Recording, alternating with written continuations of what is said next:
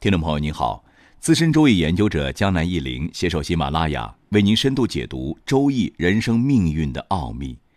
这一期节目，江南一林想跟大家聊一聊，如何通过五行生克的道理，正确的去爱身边的人。经常听江南一林节目的人呢，对五行相生相克的规律应该是耳熟能详了。比如大家都知道木火土金水这个顺序。这个序列中顺着的五行相生，隔开了一个呢五行相克。大家先来了解一下五行相生相克的规律，可以私信江南一林获取五行相生相克关系图。五行相生对应到自然界也很好理解，也可以帮助记忆。比如说，相应的关系是：水可以浇灌树木，木燃烧可以生火，火烧完了留下灰烬，也就是土，土里可以挖出金属，金融化后可以变成液体水。那么，江南一林想要问的是，《周易》中的五行相生相克的规律就这么简单吗？嗯，完全不是这样的，五行相生相克的关系充满了辩证。江南一林今天就讲讲五行相生的辩证道理。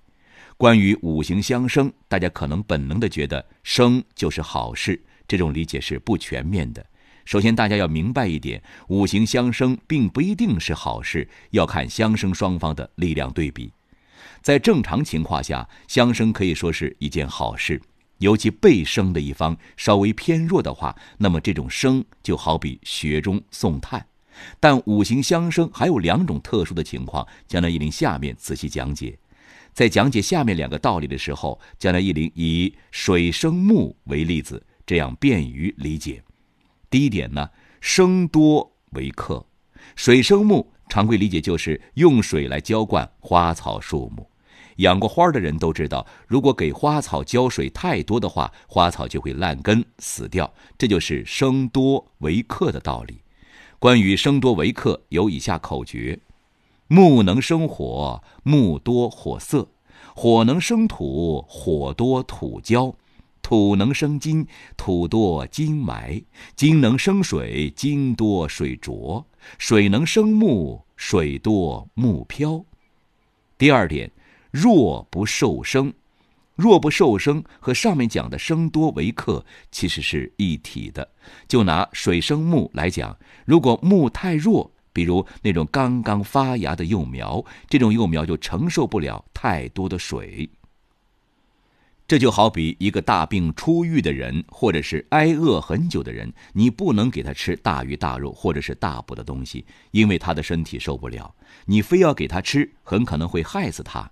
大家可能想要问了，那我知道了生多为克的道理有什么用呢？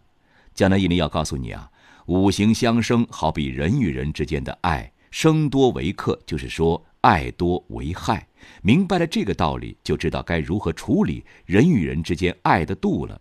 江南一林举以下常见例子，以便您细细体会。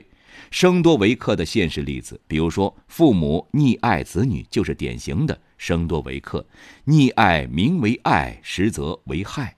啃老族、妈宝男就是这么产生的。婚姻生活中，夫妻一方过度的娇惯另外一方，也是生多为克。被娇惯的一方很不懂得珍惜，各种作。现代人所谓的富贵病，其实就是生多为克的典型案例。中国人注重养生，但如果摄入过多的营养，往往会产生各种疾病，比如高血压、糖尿病、肥胖症等等。所以现代人说要少糖、少盐、少脂肪。所以各位朋友，听完本期节目，一定要懂得正确的去爱身边的人，爱不可过度，过度则为害，生多为克，爱多为害呀。好了，朋友，本期节目就到这里了，希望对大家有所帮助。如有疑问，可以在江南易林周易研究中心微信公众号上与江南易林互动交流。感谢收听，下期再会。